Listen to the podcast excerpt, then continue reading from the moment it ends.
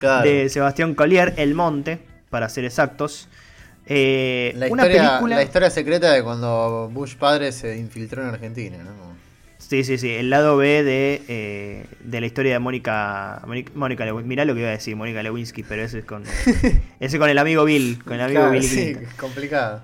Sí, sí. Eh, bueno, lo vamos a hacer corto. Si querés, yo digo la, la sinopsis y empezamos a hablar. Dale. Dale. Eh, básicamente es la película de un, de un es, es la, digamos, la llegada de un formosenio que vive hace mucho tiempo en Buenos Aires, un chico, para mí un gran actor, de hace varios años lo vengo notando, que es Juan Barberini, que llega a un pueblo medio remoto de Formosa, donde está su padre, eh, en una especie de, casa eh, medio, viste, así medio tarzanesca, donde no tiene ningún tipo de, servicio, ah, eh, bueno, casa en vez de, ir al supermercado, bueno, ese tipo de cosas, ¿no? Mm. Y es un padre con cierto pensamiento, si querés, más más retrógrado, por así decirlo, y él es, bueno, un, personaje más moderno, ¿no? Es un, es un tipo eh, vegano, eh, no, no vegano. O sea, es carnívoro, pero se está cuestionando mucho esa cuestión. Eh, es, homosexual, está hace mucho tiempo en, Buenos Aires, no, no quiere saber nada sobre cazar ni sobre, sobre, qué sé yo, cualquier otra cosa campestre.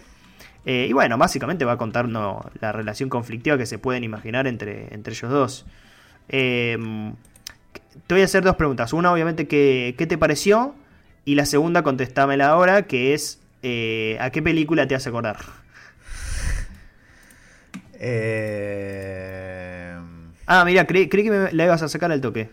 ¿A qué película me hace acordar? Sí, Festival de Mar del Plata. Ah, bueno, El Silencio del Cazador. El Silencio del Cazador, sí. Eh, sí. así es. Eh, es más, te, voy a, te, voy a, elevar la, te voy a elevar la apuesta. Porque voy a hablar muy bien de la película ya desde el minuto uno. Eh, creo que este es el cine argentino que más me interesa. Bien. Creo que este, este cine fantástico. Coincido, pero, pero mil por ciento. Y, me imagino por dónde va y lo vamos a hablar mucho porque es muy interesante. Creo que este cine argentino, cine fantástico argentino para ser más específico, eh, es el que más me interesa por la cuestión justamente en oposición a lo que acabamos de hablar de Pequeña Flor, de poder adaptar el fantástico a lugares tan interesantes como, la Argentina, que tiene una selva propia. Eh, digo, y toda una cuestión, ¿cómo es? No campestre, sino como... ¿Rural? Sí, rural y mítica también, arraigada a esa cuestión rural y, selvática, bueno, dependiendo de la, de la provincia en la que estemos, lógicamente que es un territorio, creo yo, que es muy rico para contar historias. Eh, digo, ya de por sí la, la, jungla sirve como un doble, como un hábitat para el doble. Y ya viéndolo en este tipo de películas como, como El silencio del cazador o como, en esta, que yo sé que a mí El silencio del cazador no la volví a ver, pero es una película que me ha entusiasmado mucho en su momento. A vos me acuerdo que y a Pedro eh, menos, a Citric le había gustado creo un poco menos que a mí, pero le había gustado mucho. No, pero eh, en ese momento ya sabíamos que el camino era ese. Exactamente. No pero justamente además, por más que, por eso te lo decía a vos, ¿no? Por eso quería remarcar lo, que te había parecido a vos, porque incluso con sus cosas fallidas, que para mí no lo eran tanto, pero bueno, vos encontrabas aún ese posible como camino, que no quiere decir que el silencio del cazador haya sido la primera en hacerlo. Eh, pero es evidente que a partir de ese momento se han visto incluso varias propuestas, creo yo, del estilo. Eh, no hay que olvidar que para mí otra película que salió el año pasado y que está muy ligada a estos temas, aunque no de la misma manera, es Jesús López. Jesús López. Ni hablar, ni hablar en el costado literario, ¿no? Porque digo, Jesús López es guion de Selva Almada. Yo he leído un par de historias de Selva Almada, no he terminado ningún libro, pero bueno, he leído algunos de los, de los cuentos que están en esos libros. Y está también este camino que bueno, también lo tiene Mariano Enríquez en cierta, cierta faceta y demás, que es como el cine fantástico que en Argentina debería ser eh, como el que debería estar en boga. Y que quizás se está viendo a partir de ahora que es el cine que va a, este, va a estar a empezar, a empezar a estar en boga, aunque sea en festivales, ¿no? Porque también acá está el problema de la distribución y demás. No es que la gente va a ir corriendo a ver el monte. Pero que está, que esté ya es importante. Entonces, supongo que a vos te pasa, te pasa lo mismo en ese sentido. Me pasa, me pasa absolutamente lo mismo y, estoy pero mil por ciento a favor de que, de que este cine se, se promueva mucho.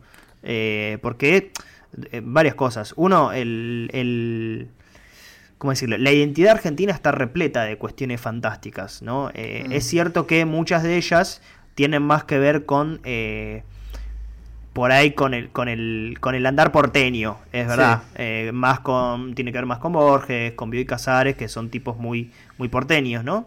Pero eh, sin lugar a dudas, eh, el argentino está, está muy ligado a lo fantástico. Eh, también, de vuelta, y citando a Fareta, nosotros somos un, país que tuvo una, tuvo una mini revolución industrial, entonces ahí ya se produce una cuestión fantástica en sí misma. y bueno, lo que ha quedado en los, en los pueblos del norte, quizás en los del sur, la verdad que no he visto tantas películas sobre el sur, varias sí del norte, es que eh, sí ha quedado o sí se puede reconocer eh, una imagen fantástica en, en qué sé yo, eh, en, bueno, justamente en los montes, en las cascadas. Recuerdo, recuerdo una película que era en, en Iguazú, eh, hace un par de años, que era también sobre una... Los que vuelven. Los, que, vuelven. Los que vuelven, esa película. Que también va, va como en la misma línea, eh, más o menos realizada. Eh, pero me parece que, que sí, definitivamente el, camino es este. Y también me gusta otra cosa, me gusta otra cosa en, contraposición, que es no interpretar o, no, no, ver el norte argentino o, bueno, cierta cuestión, vamos a decirlo así, eh, aborigen eh, o, indígena solamente por eso. Eso me parece como sumamente interesante, que no todo sea una especie de eh, documental de sufrimiento, ¿no? O, cómo viven estas personas, o digamos, solo esa, solo esa mirada sobre, sobre las, las pueblos, los pueblos que viven ahí y no toda la riqueza fantástica que hay, que es, que es interesantísima. O sea, nunca se hizo, por ejemplo, una película acá sobre la luz mala eh, digo que es un mito muy conocido del campo. Eh, o yo no, he visto ese fenómeno en una película argentina. Eh, y entonces me parece que es, es, es muy por ahí, abuelas. Es, es muy por ahí, definitivamente. Hay otra película que ahora se me vino a la cabeza. Es una película que nos había entusiasmado muchísimo, recuerdo a nosotros, en el Festival de Mar del Plata de 2020 online que mm. no es argentina, pero que igual vale para hacer la, la comparación, que es eh, Selva Trágica o Jungla mm. Trágica, como quieras, como quieras llamarla, que también abordaba todo el tema de la colonización. Eh, creo que la película era colombiana, puede ser, ¿no? Creo que era colombiana. Eh, sí, sí, sí, sí. Me parece que sí. que te abordaba el tema de la colonización y también desde el lado fantástico. Porque somos, o sea, creo que el, gran problema es, creer que no somos, no sé si capaces, pero como no estamos listos para hacer ese tipo de, de cine y que para hacerlo tiene que venir James Gray con eh, The Lost City of Sea, que es una película que tiene mucho, mucho de esto también, pero bueno, desde la mirada yankee, no quiere decir que esté mal, es la nacionalidad de James Gray, pero porque esa película no se podría hacer acá, ¿no? Eh, entonces creo que estas películas como El Monte, como El Silencio del Cazador, como la literatura propia de Selva Almada, de, de también de Samantha Schweblin, de eh, y bueno, de la propia Mariana Enríquez, que si bien no, está más ligado, si se quiere, a lo, porteño, es innegable que, que, Enríquez es como uno de los exponentes, o es el exponente máximo actual del fantástico argentino en la literatura. Eh, que son esos caminos posibles. Y cuando vos mencionabas, por ejemplo, recién lo del sur, y si querés ya nos metemos en la película, yo pensaba, por ejemplo, del sur, ¿no? La, cárcel del fin del mundo, eh, la cantidad, qué sé yo, una cárcel donde estuvo tirado ahí el, el petiso orejudo. sí, sí. Eh, digo, la cantidad de la cantidad de historias que hay ahí, o sea, la cantidad de historias que no que no tienen que ser necesariamente un video de informativo de aquel youtuber cancelado. ¿Entendés lo que digo? Como no. Cancelado por anti-maradoniano. Eh, digo, la cantidad de material que hay ahí para contar historias, ¿no? Eh, te voy a eh, decir más. hay, una, hay una persona, un director muy importante, que es muy porteño y hizo un peliculón en el sur que, que es Fernando Salem. O sea, el, mismo, el, mismo porteñismo puede reconocer tranquilamente todas las aptitudes eh, fantásticas que tiene nuestro país en, en, todas sus eh, en todas sus altitudes y, sus, y sus biomas. Tal cual, sí, sí.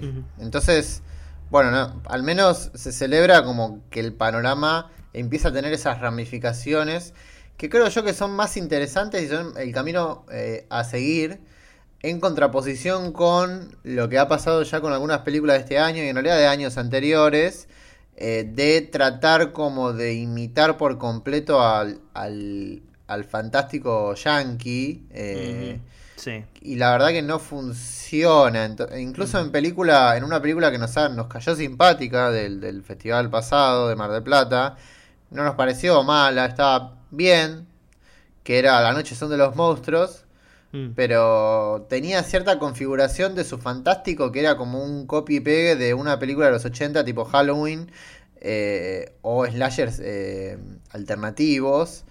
Toda una cuestión con respecto a la, a la, mirada de la secundaria que parecía Carrie, cuando la secundaria acá no es así ni en el colegio Carlos Pellegrini ni en la ciudad de Buenos Aires, ¿no? Que es como mm. lo más no, ni, tampoco ese, ni tampoco sucede en el colegio eh, más cheto de San Isidro eso. No, por eh, eso.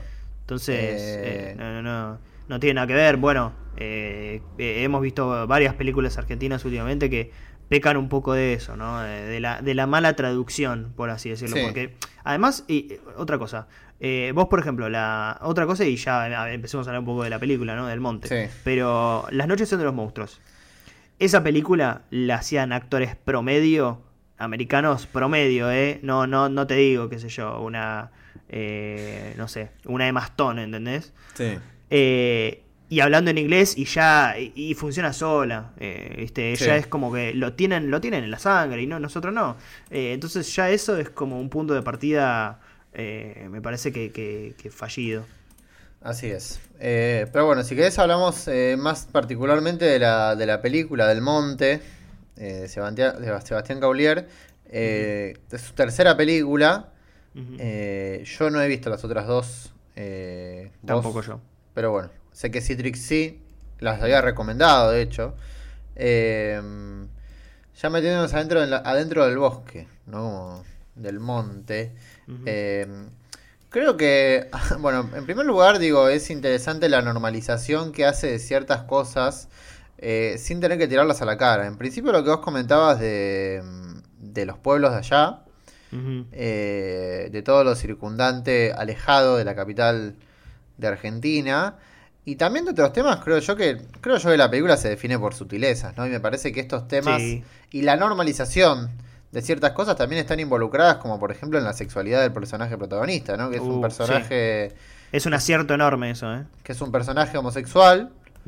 Eh, pero que en ningún momento el padre, que tiene como cierta índole, no sé si conservadora, pero como más... Eh, sí, chapado a la antigua. Sí, chapado a la antigua. No es que la película esté diciendo, y bueno, ¿qué querés vos si sos gay? Eh, de hecho es muy interesante como, la, como el propio personaje del padre le, le descarta ese, ese tema como tema de debate en dos diálogos. Viste, en una de las fogatas que tiene con el hijo le dice, y bueno, el novio, qué sé yo, como que me chupo huevo. Sí, sí. Eh, no se hace la película una gala con respecto a la, a la sexualidad del personaje protagonista, como tampoco se la hace de los, de los pueblos ahí de, de las provincias. No, y además, bueno, el espectador que no la vio seguramente se puede imaginar, ¿no? Que eh, al ser dos personajes totalmente dispares, obviamente se van a producir algunas eh, algunas situaciones belicosas entre ellos, ¿no? Y en ningún momento, por ejemplo, recurre al facilismo de... Eh, bueno, porque en un momento el personaje principal falla en una tarea que el padre le encomienda, ¿no? Eh, en un momento el padre le dice, ves que no puedes hacer esto porque sos un puto de mierda, ¿entendés? Como ese tipo de cosas que podrían haber sucedido tranquilamente con cualquier otro, otro director u otra mirada, ¿no? U otro tipo de cine. Sí. Sí, porque digamos el tema, la cuestión de la diferencia no solo etaria, sino de ideologías que tiene el padre y el hijo, no pasan tanto por el tema de la sexualidad, sino por una cuestión de la falta de práctica. O sea, no le está diciendo al pibe que no sabe pescar porque es gay. ¿no? Le dice que no sabe pescar porque cuando era chico no le dio no le dio bola a eso, que era un poco, qué sé yo, los valores que le quería inculcar el padre, eso, bueno, vos vas acá a pescar, vos acá a cazar, vos acá qué sé yo son cosas que genuinamente no le interesaron a él, pero no pasa por una cuestión de la sexualidad, no le interesaron ni listo, como qué sé yo, a alguien no le puede interesar el fútbol o, el cine. Eh, entonces creo que eso es un gran acierto de la, de la película. Em, sí, definitivamente, definitivamente. Aparte, bueno, creo que está como muy bien, muy bien plantado el, primer acto, eh, donde cómo se presentan los personajes, eh, cómo él llega y ya como que hay algo que tiene la película, de que el, tipo llega y ya te puedes dar cuenta de un contexto, ¿entendés? Como ya hay un pueblo ahí, incluso en esa acera en la que llega él en la ruta, eh, ya te das cuenta que por ahí está viendo a un familiar, que tienen una relación conflictiva, hay algo como inmersivo de la película en un segundo que, que es, muy, que es muy interesante, ¿no? Este, y después, bueno, la, relación entre ellos, eh, obviamente, algo que me gusta es eso que vos decías, que, se, va, se va como rigiendo, construyendo a través de sutilezas. Eh, y si bien en un momento tienen como una discusión eh, acalorada, es algo como que es inevitable, ¿no? Porque no sé si te pareció que eh, como que esa discusión se va postergando porque él le dice, no, pero vos sos un boludo, vos sos un boludo, y cómo vas a ser vegano, y, no sé qué, y, vos porque sos de la ciudad y sos un inútil, y en un momento, claro, decís, el pibe tiene que explotar. Pero es una escena que se después se resuelve en un segundo, que es como el tipo vuelve, che, disculpame, está todo bien y escena siguiente, eh, el tipo confiesa algo para mí fuertísimo, ¿no? Eso es como para una, gran revelación de la película. O sea, cómo el tipo con esa naturalidad, y como la película también con esa naturalidad, eh, puede decir que un tipo que por ahí uno no se imaginaba para nada en ese perfil, revela algo que, bueno, que, es muy fuerte, eh, pero con qué, con qué sutileza lo trae la película, ¿no? Sí. Sí, eh, coincido. Em, si querés ya entrándonos al tema de la construcción del, fantástico, yo he de admitir que cuando empezó la película tuve miedo. ¿En qué sentido? Eh, por la voz en off. Em, como que me, mm. preocupaba que la película tuviese esta cuestión muy, muy arcaica, pero que lamentablemente por un desarrollo como más pausado, si se quiere, con muchos baches del fantástico en Argentina, se transforma en una voz en off de tipo, uh, tipo cada tanto aparece una voz en off diciendo, y acá pasa esto, guarda. Eh, y creo yo que lo que más me sorprende de la película es cómo construye la voz en off, la deja reposar después del comienzo y luego la vuelve a atar al principio cuando aparece el personaje, el personaje de la voz en off, que no voy a decir quién es, pero... como que no es algo que está colgado. Digo, hablando también en contraposición con la película anterior. Eh, porque, bueno, digamos que hay toda una cuestión folclórica también del fantástico argentino, de, por ejemplo, el Martín Fierro y demás, y uno puede entender desde ahí lo, ligada que está la película y su introducción a esta, una introducción de tipo cuento, ¿no? Como de tipo, nada, de relato, cuestión folclórica. Básicamente, en la primera voz en voz de la película te están describiendo otra película a modo de relato y lo que ves después es una reproducción de esa película visto desde otro punto de vista. Pero no se deja no se deja en el aire y me gusta mucho cómo la película después lo recupera con el personaje que efectivamente es el de la, de la voz en off y, demás. Eh, y creo yo que todo el fantástico de la película se rige por esas normas. Creo que a vos te, te, pasa lo mismo, digamos. Como que no hay nada librado, creo yo, al, al azar. No, no, no, porque eh, Claro, y acá viene un, punto. Bueno, no, yo creo que no, ¿eh? incluso me estoy contradiciendo ahora. Pero por ahí lo, único que uno podría pensar es, bueno, ¿de dónde sale ese ente fantástico? ¿no? Y es como. La respuesta es. Eh, se explica por sí mismo. Y ahí está, ahí justamente está como, como esa cultura de cine fantástico argentino y de cine fantástico en general, porque no creo que un americano, un chino o un noruego eh, se pregunte, che, ¿dónde está como la raíz de esa maldición? Sino que simplemente el monte tiene una maldición y ya está. Eh, y entonces eso lo logra muy bien la película. Quizás también tiene que ver un poco con esto que mencionábamos al principio de que eh, se va creando como esa cosa de cine fantástico hace un par de años, ¿no? entonces eso definitivamente sí es un es un acierto es un acierto tremendo. Pero sí me pasó sobre el final, que ya por ahí hablando un poquito de ritmo y, cosas con, la película, que es, eh, me parece que esa escena final, que bueno, se encuentra con, con esta especie de, bueno, obviamente hay una, hay una chamana o algo por el estilo. Sí, al, final, fiel, al fiel estilo del exorcista, digamos. Claro, claro bueno, uh, esa es otra película que, que es directamente comparable. Eh, me parece que hay como un poquito de eh, sacarse la película de encima eh, solo de respecto al ritmo, porque es, clarísimo que tiene que ocurrir eso, ¿no? Que no está saliendo el, tratamiento y bueno, tienen que tener una relación íntima, bla, bla, bla, bla. Pero sí, por ejemplo, me molestó bastante que, que no lo vea no lo vea llevándolo a ese lugar, viste que ellos quedan en ir para allá. Eh, incluso la conversación previa es bastante expeditiva, le dice, che, hay una señora que puede curar esto ah, bueno, vamos. Como que en ese sentido por ahí me pareció un poquito Sí, es como que, como que se elipsa para, para llegar al, final, digamos, ¿no? Como...